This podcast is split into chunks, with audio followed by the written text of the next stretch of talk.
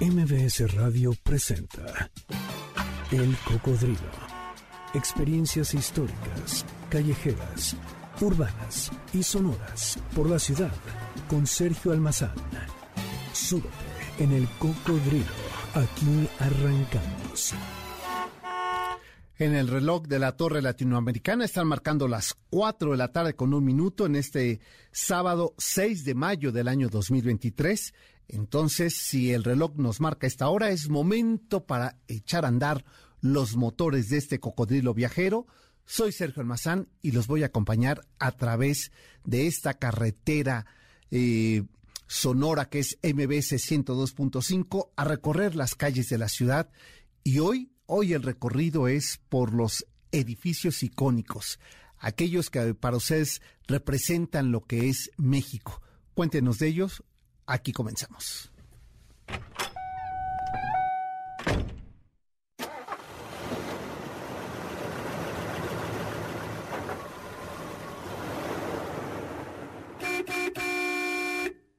Entre las muchas cosas que pueden definir a una ciudad, está también su arquitectura, sus edificios, sus plazas, los espacios públicos, académicos, industriales. Nuestra Ciudad de México conserva verdaderos ejemplos inalterables e incorruptibles de su historia en piedra, que son la prueba y muestra de la grandeza urbana desde tiempos mexicas, como es por ejemplo el Templo Mayor o la zona arqueológica de Tlatelolco.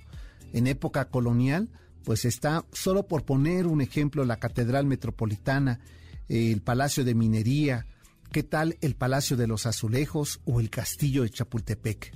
Ya del Porfiriato podemos mencionar Bellas Artes, Correos y varias casonas de la colonia Roma, Cuauhtémoc o Juárez. En un rápido repaso memorioso por los edificios icónicos, los más bellos, los más simbólicos, los más importantes o históricos que han definido la memoria de esta ciudad, en la primera mitad del siglo XX mexicano, en la llamada modernidad arquitectónica, está trazada y es evidente en los edificios postrevolucionarios, como por ejemplo este bello edificio que, mi querida Janine, estarás de acuerdo conmigo, porque cada sábado por ahí lo cruzamos, nos echamos, eh, hay un soplo de mota cuando vamos caminando por allí, no le fumamos porque no sabemos, ¿no? Pero pues es a respirar parejos. Y no me refiero a eso. El edificio icónico de ese lugar es la Secretaría de Salud ahí en Reforma y Lieja, uno de los más bellos ejemplos de la primera modernidad de México. Y a lo mejor ustedes no lo saben, se trata del primer edificio eh, institucional o gubernamental después de la Revolución Mexicana. Pero también eh, junto con este edificio hay que recordar eh, la, el Monumento a la Revolución, la Escuela Revolución en la colonia Roma, ¿Y qué tal decir de la segunda modernidad del, eh, del, siglo XX mexicano, Ciudad Universitaria, la Torre Latinoamericana, el edificio El Moro, que por cierto lo están reparando, que es el que llamamos edificio de la Lotería? Eh, este, hasta llegar a esa segunda identidad emocional de los edificios y otro edificio que cada sábado Janine y yo cruzamos y que casi que nos detenemos a tomarnos la foto y, la semana pasada hacía tanto calor que casi nos metíamos a su fuente, el edificio del Camino Real con esa celosía en color eh, rosa mexicano de una enorme y profunda identidad emocional de lo que significa México.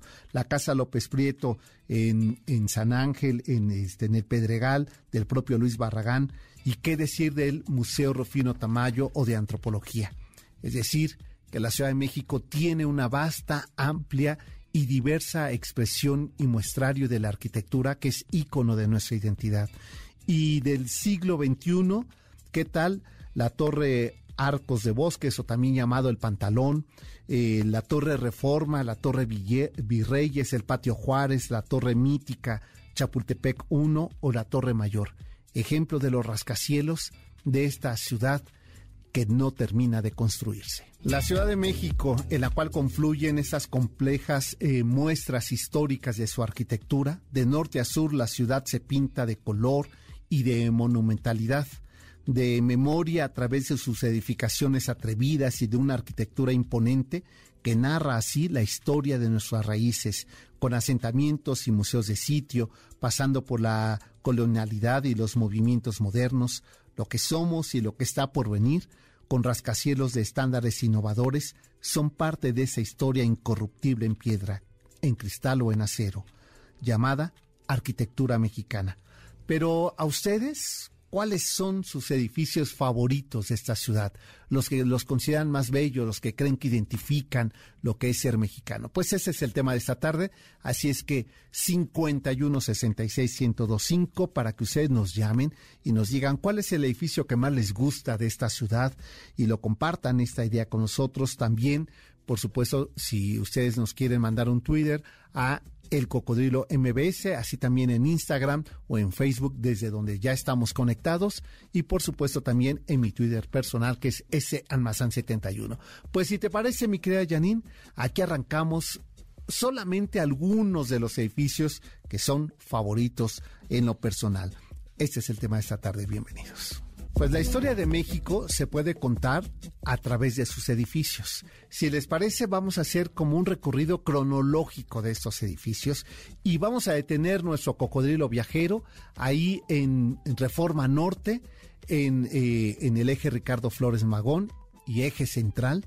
Ahí en ese punto nos detenemos, detenemos nuestro cocodrilo porque comenzamos recorriendo arquitectura mesoamericana. Comencemos por ese pasado y origen urbano de la Ciudad de México con su islote gemelo, el de Tlatelolco. Hace ya unos días hablábamos de la Plaza Mayor del Zócalo, pues por eso es que ahora nos fuimos un poquito más al norte, porque quizá además es uno de los más bellos, en lo personal, de los sitios que más me gustan de la Ciudad de México, que es Tlatelolco, porque ahí en Tlatelolco está la síntesis de la primera mitad del siglo XX, pero también está del, desde época colonial. Fijémonos en esa enorme plaza. Ahí, en, ese espacio, está un templo mayor, eh, que es símil o espejo al templo mayor de Tenochtitlan, pero este es el de Tlatelolco. Ubicado al norte de la capital, entre esos importantes ejes eh, viales que es Paseo de la Reforma y Avenida de los Insurgentes, ha sido escenario de diversos episodios de la vida nacional. Por mencionar, por ejemplo, que ahí, en ese punto, fue la caída de Tenochtitlan en 1521, cuando los españoles hacen rendir a Cuauhtémoc. Pero también más adelante, ya en el siglo XX, en 1968, en la Plaza de las Tres Culturas en Tlatelolco, se da la matanza estudiantil del 68 y en esas áreas más afectadas en 1985 por los sismos de aquel año. La propia eh, ciudad de Tlatelolco fue fundada en 1350, 1337 eh, por los tlatelolcas, ese grupo eh, migrante que se separó de los mexicas y formaron esta ciudad portentosa e importante, dedicando su templo mayor a Quetzalcoatl. Tlatelolco por muchas razones es importante. Mencionábamos solo algunos de los sucesos, pero hablando de arquitectura, es quizá de los sitios junto con Tenayuca, que pertenece al Estado de México, que mejor conserva sus basamentos mesoamericanos, sus edificios sagrados, sus templos, porque el templo mayor del centro de la Ciudad de México, pues solamente nos quedan las bases y tenemos que echar mucha imaginación para eh, poder recrear los 60 metros de altura que tenían eh, los eh, templos sagrados que llamamos comúnmente pirámides. Pero en Tlatelolco no es necesario hacer imaginación, sino dejarnos asombrar cuando va por uno por estas avenidas eh, eh, tan transitadas y ruidosas. Al entrar y al penetrar, cuando uno ingresa eh, al, sitio, al Museo de Sitio de, de Tlatelolco, se encuentra primero con el basamento al dios Ejecatl, esta deidad que hace referencia al viento, y después el, el edificio calendárico eh, a la derecha con unos quizá de los petroglifos, de los grabados en piedra más bellos y con pintura en grana cochinilla que nos cuenta el uno conejo, eh, dos pedernal, este, tres teocali y que nos permite saber las diferentes etapas y épocas en, en, que fue construida esta zona. Y un poquito más adelante uno puede encontrarse el basamento adoratorio del Zompantli, es decir, del muro de los cráneos, pero también está casi intacto el templo a Quetzalcoatl. Y de fondo, de fondo se logra ver más hacia el centro dos portentosos edificios coloniales. Uno corresponde al primer colegio noble eh, español en toda América, el Colegio de Santiago de Tlatelolco. Y a su izquierda se encuentra el Templo de Santiago, ahí donde los nobles eh, indígenas fueron bautizados, eh, se llevaron a cabo los primeros procesos evangelizadores de la Nueva España y donde también se escribirían las cosas de la Nueva España. Por eso es tan importante iniciar nuestro recorrido de edificios icónicos y bellos de la Ciudad de México con Tlatelolco. Y ya para cerrar este recorrido, si nosotros caminamos hacia la unidad con Tlatelolco de Mario Pani, uno de los ejemplos arquitectónicos de funcionalismo más eh, importantes, eh, grandiosos y que también pues el sismo del 85 eh, este, tendría sus afecciones ahí con la caída del edificio de Nuevo León, este complejo urbano tan importante eh, no recibe cuando uno está sobre este Reforma Norte con el TECPAN, eh, que era este lugar administrativo de Tlatelolco, que tiene uno de los, eh, el primer mural se dice fuera del centro de la ciudad de Siqueiros, que nos habla de Cuauhtémoc, justo ahí en el punto donde es hecho prisionero Cuauhtémoc. Así es que vale la pena ir y recorrer Tlatelolco por todo este muestrario de arte, de arquitectura, de memoria histórica y por supuesto también de historia mesoamericana. Momento de hacer una pausa, ¿verdad, mi querida Janine? Y regresamos porque hoy es sábado, sábado de ritmo, pero eso se los cuento después de la pausa. Pues efectivamente este sábado será sábado de salsa. ¿Te parece bien, mi querida Janine? Para que empecemos la fiesta, ¿no, Víctor? Eh, eh, ¿qué, ¿Qué tal, qué tan buenos son ustedes para bailar salsa? Sí, sí se les da, o más o menos, porque yo sí cero, ¿eh? Así es que para que en el corte hagamos algunas de las clases de salsa. Y bueno, pues, ¿qué estamos escuchando? Al maestro de la salsa, Chao Feliciano. Y de él vamos a hablar regresando a la pausa, porque este tema está cumpliendo 60 años de haberse grabado. ¿Y qué tal que era un tema que desdeñaban, eh? No lo querían que estuviera ese tema en el disco y fue el éxito de esta agrupación, el sexteto de eh, Cheo Feliciano, el ratón. El cocodrilo regresa después de esta pausa. No te despegues. MBS 102.5. Ya estamos de regreso. Sigamos recorriendo la ciudad en el cocodrilo con Sergio Almazán, aquí en MBS 102.5. La rocola del cocodrilo. Es sábado de salsa y ahora tenemos una salsa romántica. La voz es de La Lupe, el tema es La Tirana. Catarino José Curet Alonso, mejor conocido como Tute Curet, es uno de los más reconocidos e importantes compositores de origen puertorriqueño que integra el repertorio más extenso de temas en en género de salsa y boleros y creador del género salsa romántica como este que estamos escuchando.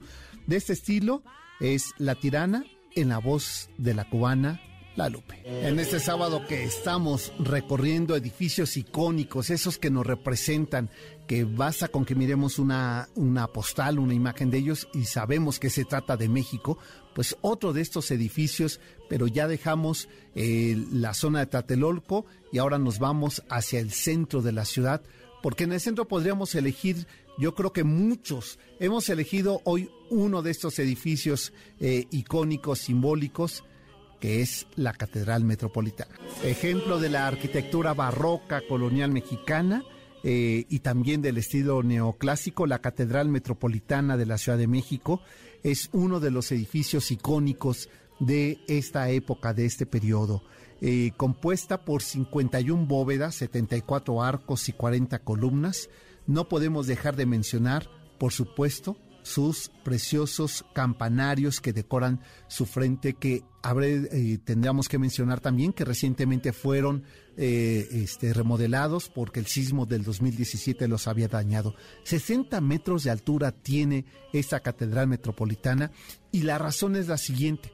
Eh, ¿Sabían ustedes que era la misma altura que tenían los eh, el templo mayor mexica dedicado a Huitzilopochtli? Medía lo mismo, por lo cual entonces cuando llegaron los españoles, cuando se implementa la, la colonia de la Nueva España, este edificio también religioso tenía que tener por lo menos la misma altura.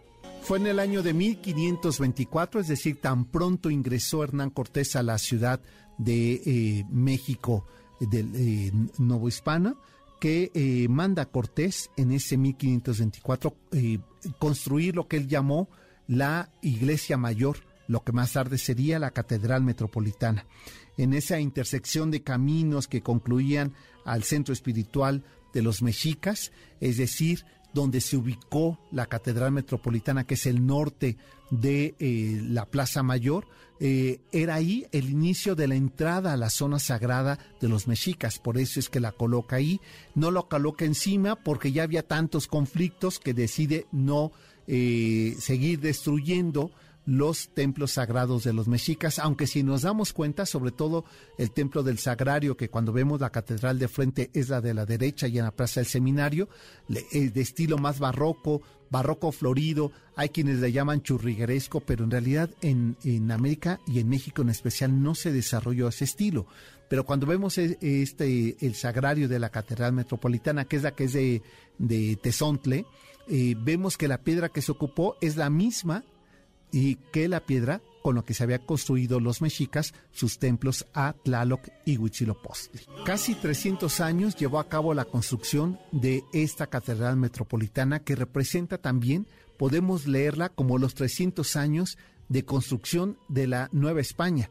Inicia con un barroco Tetiki al interior del sagrario. ¿Qué es el barroco Tetiki? Es el barroco con elementos indígenas. Hay rostros de niños indígenas, hay elementos como el sol y la luna, eh, este, el agua, que eran los dioses del mundo mesoamericano. Después ya vamos a ver el estilo neoclásico de Manuel Tolsá, donde ya son líneas rectas, donde hay más luz, donde se quita el exagerado barroco, pero lo con qué se consagra la Catedral Metropolitana dos elementos básicos. Sus órganos monumentales se dice que son los más grandes, eh, este, los de mayor cantidad de tubas eh, que hacen un, sonido eh, este, religioso más importante. Uno es traído de Sevilla y el otro es mexicano, son barrocos los dos, y al final el altar a los reyes es quizá uno de los altares más impresionantes construidos. Tiene 25 metros de altura, 13, casi 14 metros de ancho y 7 metros de profundidad. Pues, ¿qué encontramos ahí? Eh, regularmente dicen es el altar de los Reyes Magos. No, se trata de los Reyes Católicos. Eh, por ejemplo, en la parte inferior de izquierda a derecha aparecen eh, seis reinas canonizadas. Daisy de Escocia, Elena de Constantinopla, Isabel de Hungría, Isabel de Portugal, Cunegunda de Luxemburgo y Edith de Wilton. Esas son las reinas que se encuentran ahí en esta primera calle, por decirlo así, de este eh, eh, altar mayor. En el centro del altar hay seis reyes canonizados, Hermenegildo, Enrique II del Sacro Imperio Romano Germánico, Eduardo el Confesor y Casimiro de Polonia, ubicado en la posición inferior, y Luis XIV, Luis, perdón, eh, noveno de Francia y Fernando III de Castilla, ubicados en la posición superior y en los cuatro eh, eh, centrales, es decir, que con ello se conforma un altar mayor dedicado a reyes católicos. Y al centro, Villalpando realizaría una de las pinturas más importantes, la visitación de los Reyes Magos al Niño Jesús. Bueno, y este eh, tema lo eligió Janine y dice que va con dedicatoria en sábado de salsa. El cocodrilo regresa después de esta pausa. No te despegues. MBS 102.5.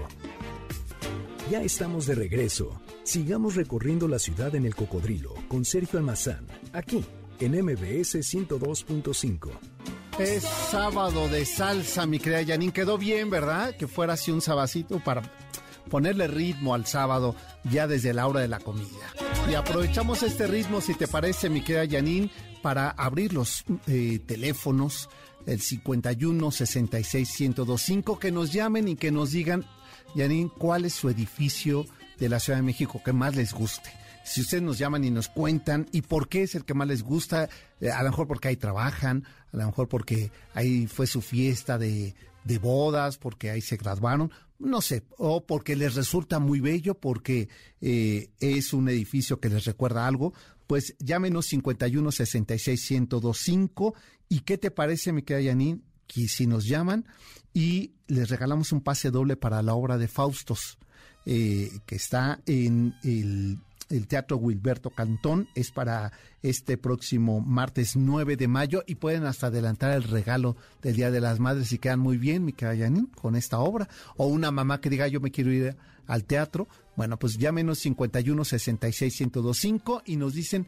cuál es su edificio favorito. Por acá me decían que el edificio Torre Reforma Latino, donde estuvo el cine latino, tú te acordarás de ese cine, Janine, que tenía una entrada Art con una escalinata bellísima y donde en una ocasión, eh, yendo a ver la muestra de cine, em, este, eh, la muestra internacional de cine, ahí, eh, por allí de los 90, habían invitado a Carlos Monsiváis para hablar de una película. Entonces él a su vez pues invitó a un grupo y ahí vamos.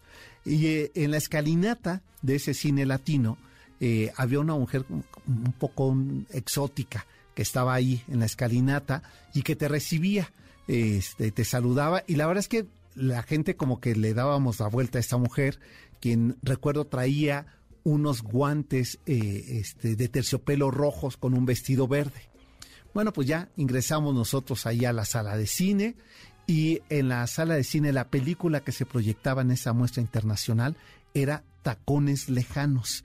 Estaba ahí Pedro Almodóvar, Monsiváis presentó la película, eh, le dio la bienvenida a Pedro Almodóvar y después, eh, cuando termina la proyección de esa película, sube aquella mujer eh, exótica que habíamos visto a la entrada y era nada más y nada menos que Miguel Bosé, que eh, estaba ahí en ese cine latino. De ese tamaño era el México achaparrado de la década de los 90.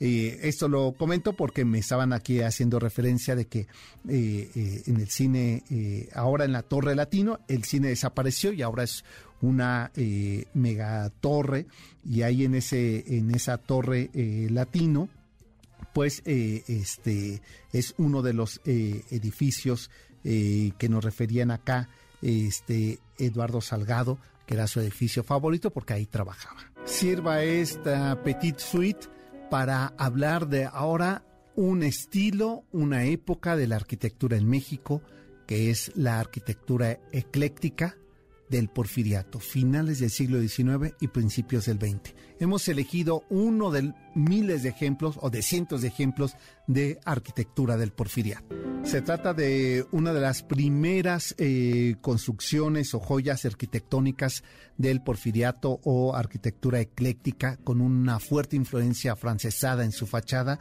de principios del siglo XX. Aunque el inicio de su construcción no fue sino hasta 1904, el proyecto que dio vida a este inmueble inició en 1900 cuando el gobierno invirtió en obra pública, así como en otras eh, acciones para celebrar el centenario de la independencia.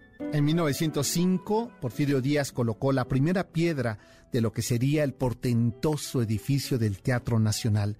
Sin embargo, su inauguración fue hasta 1934. Ya había muerto Porfirio Díaz, ya había concluido la Revolución Mexicana, ya había cambiado el estilo arquitectónico, ya no era de estilo Art Nouveau como es su fachada, sino de Art Deco en su interior. Ya saben a qué edificio me estoy refiriendo.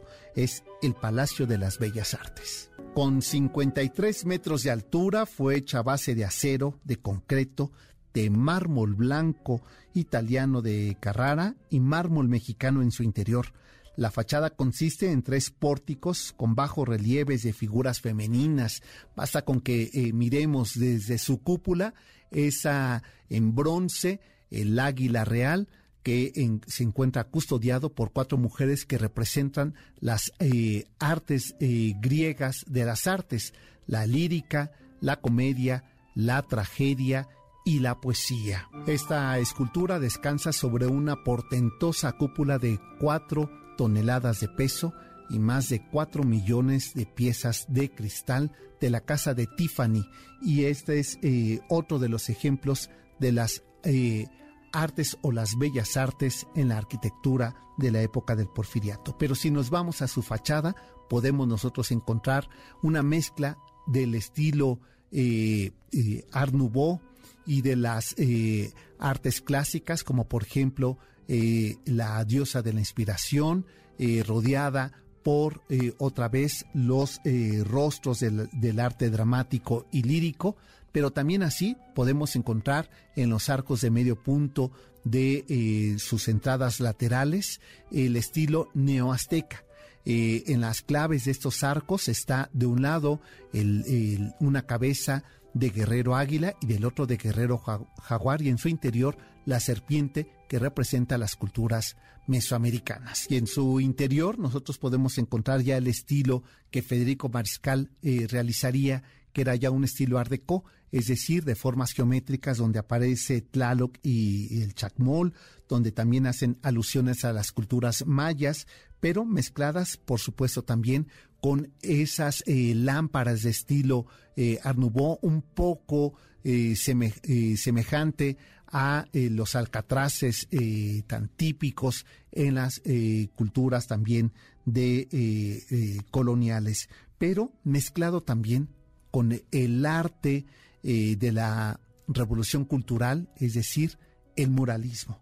Clemente Orozco, David Alfaro Siqueiros, Rufino Tamayo, Diego Rivera, eh, Manuel Rodríguez Lozano, Roberto Montenegro, son algunos de los pintores que dejaron su impronta en los muros del Palacio de Bellas Artes, completando así 30 años de construcción de movimiento artístico, arquitectónico y plástico en uno de los mejores ejemplos del porfiriato y las artes modernas en México.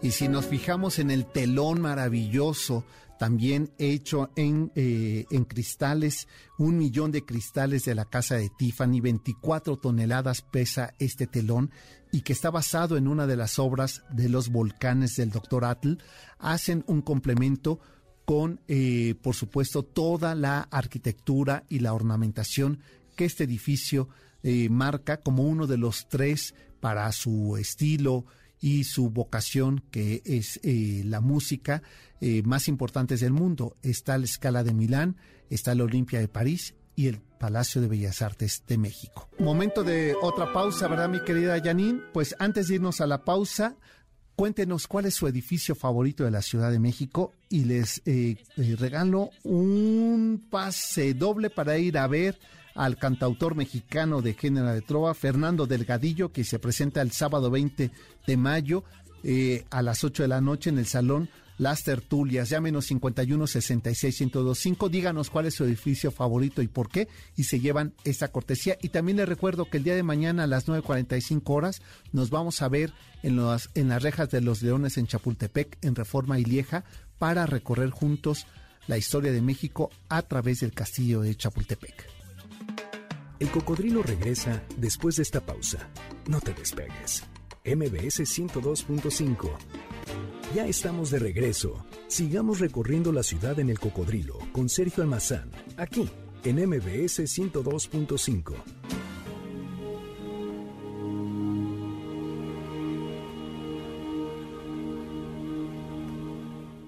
En este sábado de salsa, pues ahora traemos al caballero de la salsa, Gilberto Santa Rosa, con ese tema producido en el año 2002 y que se dio a conocer en México en el 2003 y te debes de acordar por qué razón, eh, Janine, cuando estaba eh, de nuevo esta telenovela Mirada de Mujer el Regreso, era el tema de la telenovela. Gilberto Santa Rosa, mentira. Bueno, pues en este último bloque yo creo que mejor voy a dar lectura a los edificios que nos está diciendo la gente y con ellos comprometernos, si te parece, Janine, hablar de estos edificios en otro, en otro momento. Por ejemplo, Juan Manuel nos dice que el edificio La Nacional, el que está justo enfrente del Palacio de Bellas Artes, el que fuera una aseguradora, dice que es uno de sus edificios consentidos, que él sabe que es uno de los primeros rascacielos de principios del siglo XX eh, ubicados en el centro de la Ciudad de México. Sí, muy bien, eh, Juan Manuel. Por acá también eh, nos dice Nidia Galicia que la verdad, la verdad, su edificio favorito es la torre de Pemex por por singular que parezca a su gusto. Pues es que no está nada mal, ¿eh? Es un tremendo edificio que por mucho tiempo, hasta que llegó eh, este, la licuadora, el que era el edificio de la Torre de Aeroméxico, eh, que lo sustituyó en, en, altura, nada mal ese edificio. Muy bien. Oye, por acá Mariana, que además nos cuenta una historia bellísima, dice que eh, ella llegó a vivir a Tlatelolco en el mes de octubre de 1988 en el edificio Guadalupe Victoria y la torre de Banobras, que es la torre insignia, que es una belleza de edificio.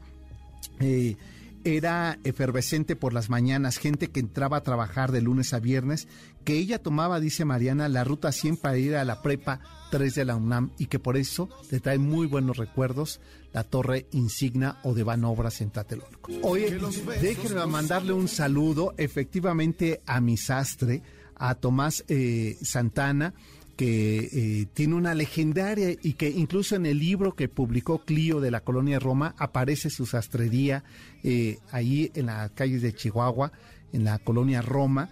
Pues dice que eh, él que nos escucha y nos escucha desde hace tiempo. Es más, yo como supe que me escuchaba porque un día que fui a tomarme medidas de un pantalón que le di mi nombre, me dijo, ah, pues si tú eres el del cocodrilo. Y de ahí pues este, nos hicimos amigos. Tomás Santana, eh, el Palacio de los Condes de Era y Soto, un edificio bellísimo donde ahora se encuentra la cabeza que se cayó del Ángel de la Independencia del 57, que en la esquina aparece eh, eh, este, labrado en piedra un niño vendedor de frutas de estilo barroco tetquiqui y que se dice que Joseph Labor cuando vino a México en el siglo XIX y conoció la Ciudad de México y escribió un libro que se llamaba México, la ciudad de palacio, se hospedó en ese, en ese eh, este palacio y que por eso se le da nombre a esta ciudad como ciudad de los palacios. Oscar Valdés dice que el Palacio de Correos y el Palacio Nacional son sus favoritos y representan los íconos de esta ciudad.